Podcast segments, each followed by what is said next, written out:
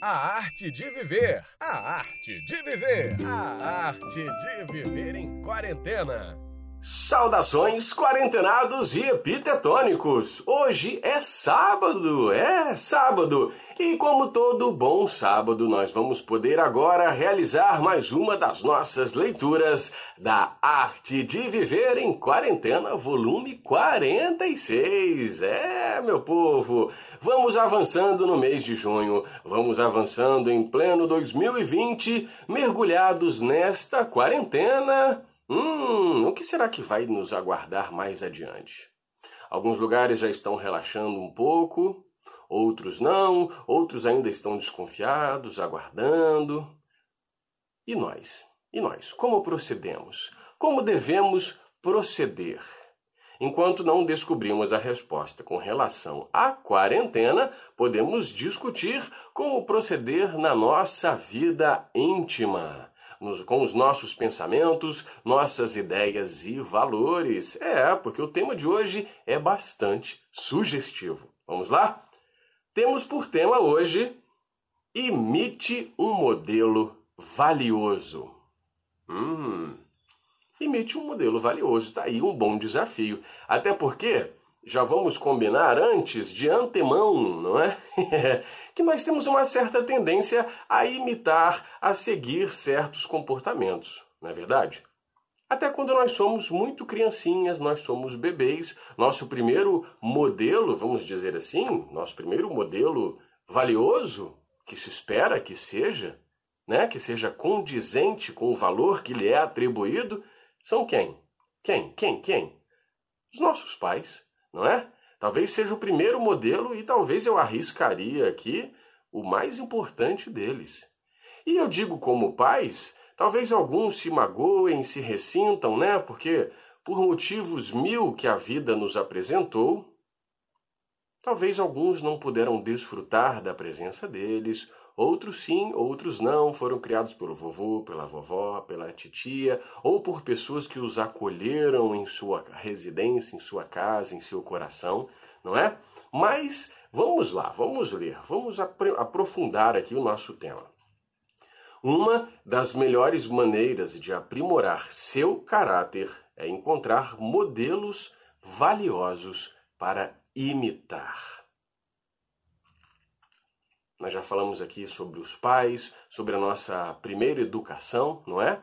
O nosso primeiro contato com o afeto, com a pessoa que nos criou, com as pessoas que nos criam e vão nos conduzindo, vão nos dando a mão, vão introduzindo valores que são muito preciosos. Porque imagine você, nós nascemos, aquela criança linda, bonitinha, um HD impecável, zero quilômetro, não é?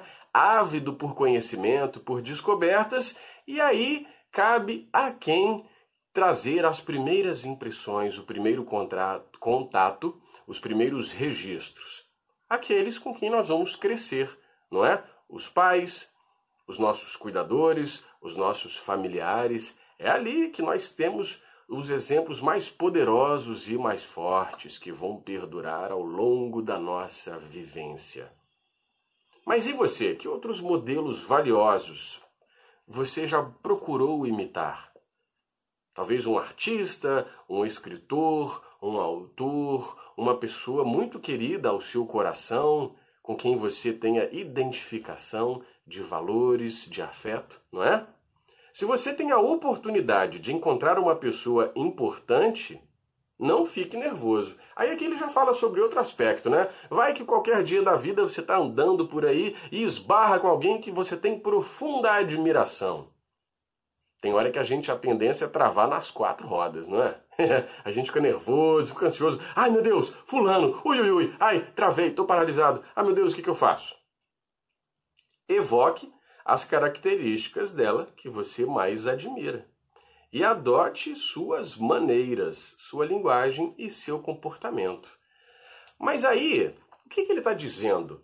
Será que o epíteto aqui está sugerindo que nós nos limitemos a imitar alguém, a reproduzir o comportamento de alguém, ou que ele nos sirva de inspiração, de retidão, de caráter, não é? De boas ações, boas atitudes, bons pensamentos, boas ideias. Será que imitar é da superfície? Apenas o aspecto físico, a aparência externa, aquilo que fica mais óbvio, que salta aos nossos olhos? Ou será que esse imitar, se nós não ficarmos muito presos à palavra imitar, será que seja que a pessoa nos inspire, uma, um modelo valioso que nos inspire confiança, que nos faça ter vontade de agir daquela maneira, em conformidade com o que a pessoa faz. Porque nós achamos bonito, nós achamos valioso, achamos que aquilo acrescenta, que agrega ao nosso aprendizado. Também é um pensamento importante, não é?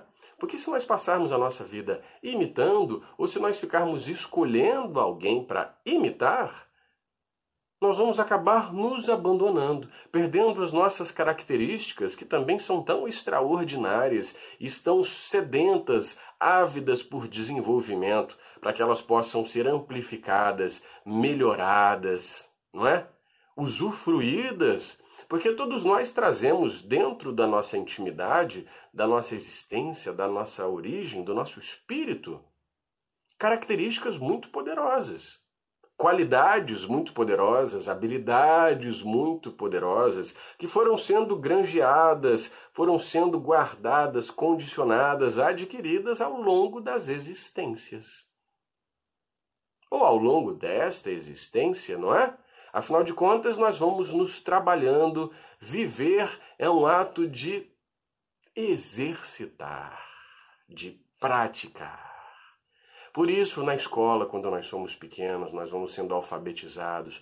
Vamos ali, primeiro começamos pela repetição, o aprendizado pela repetição, depois vamos discernindo, vamos adquirindo clareza, vamos tendo percepções, vamos refletindo sobre os aspectos que nos rodeiam e vamos interagindo.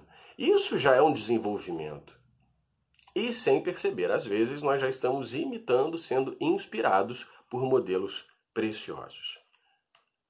Talvez, eu até arriscaria dizer que deveria ser isso que nós. Deveria ser isso, não, que deva ser isso que nós precisamos buscar, não é? Seguir bons modelos. Bom, ó, ao mesmo tempo, você não deve ficar mobilizado tão só porque está diante de uma pessoa de grande mérito. As pessoas são apenas pessoas de certa forma, nós já falamos sobre isso, né? A gente tem que se lembrar que são apenas pessoas e que elas também têm seus momentos de dificuldade, que também são falíveis, mas que certamente muitas delas se esforçam para superar os obstáculos que se colocam diante delas, o que também nos serve como exemplo poderoso, não é? Nunca desistir perante as dificuldades. Toda dificuldade vem para nós como um aprendizado, como uma oportunidade. Todo momento de crise, de dificuldade, de obstáculo, ele serve no quê? Ele serve para quê? Para nos elevar a uma condição diferente, a um nível superior.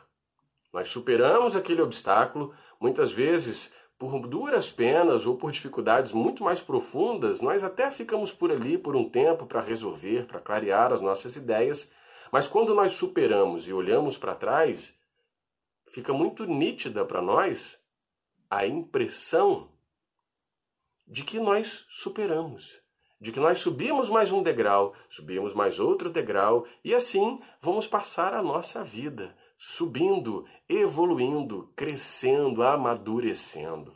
Então, é legal que a gente nunca trate os momentos de dificuldade como uma coisa assim fatalista, cruel do destino, da natureza, da justiça divina, que apenas nos pune.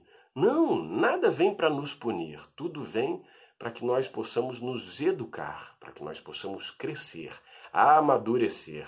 É para isso que a diversidade se apresenta, para que nós possamos superá-la, crescer e depois ainda curtir os louros, né? Aquela satisfação que nós sentimos quando nós percebemos de poxa vida, consegui, deu certo, venci. Essa sensação é maravilhosa e todos nós podemos vencer, porque nós temos todas as ferramentas para isso. Lembrem-se, nós somos matrizes divinas, nós carregamos tudo isso, todo o poder da criação dentro de nós.